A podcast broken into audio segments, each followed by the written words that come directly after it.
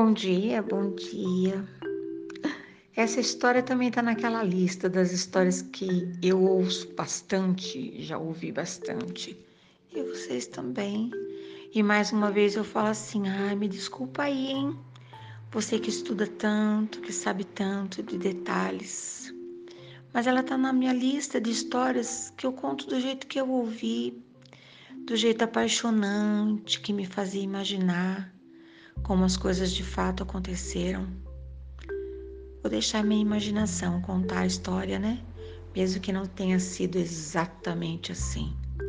Mas a história que me chegava, extremamente conhecida, que um dia Jesus ficou sabendo que seu amigo, grande amigo Lázaro, estava doente. Meu avô falava que Lázaro era perfumista, que eles tinham conversas interessantes, que na casa de Lázaro Jesus tinha liberdade de sentar, de conversar.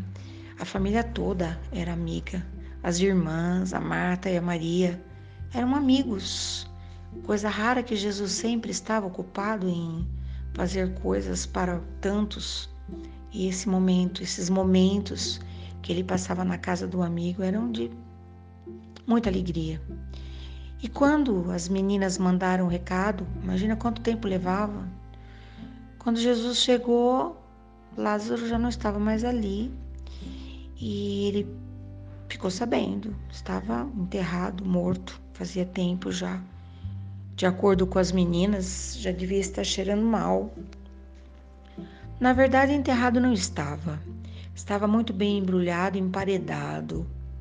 No vão de uma pedra colocava-se o, o falecido, bem embrulhadinho, e tampava-se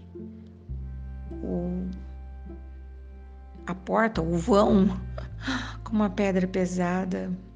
Caminharam todos para lá e Jesus pediu para retirar a pedra, para a surpresa das pessoas todas.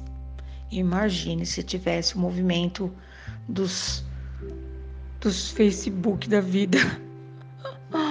Ai, que loucura que seria, né? Mas o que aconteceu foi uma coisa muito linda e eu sempre imagino Jesus chamando Lázaro pelo nome Lázaro, Lázaro. Ai. Muitas vezes na vida eu também estive emparedada e não dessa maneira, eu não morri. Mas é uma tristeza, é um luto, é um medo, é um. Ai, tanta coisa. E sempre imaginei que grata felicidade, surpresa ímpar seria a voz amiga me chamando pelo nome como ele me chamaria e que impacto causaria esse som do meu nome sendo pronunciado por um grande amigo.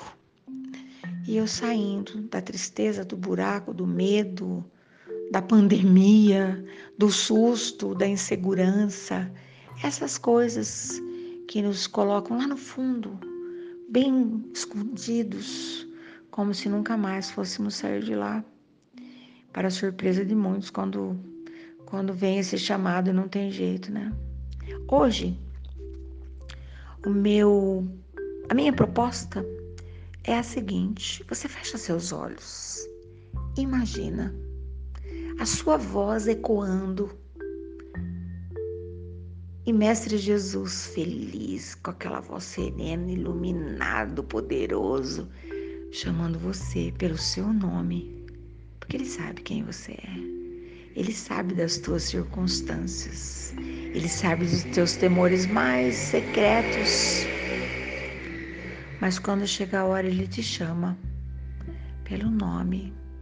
Você abre os teus olhos, abre os teus braços e vem, atenda esse chamado.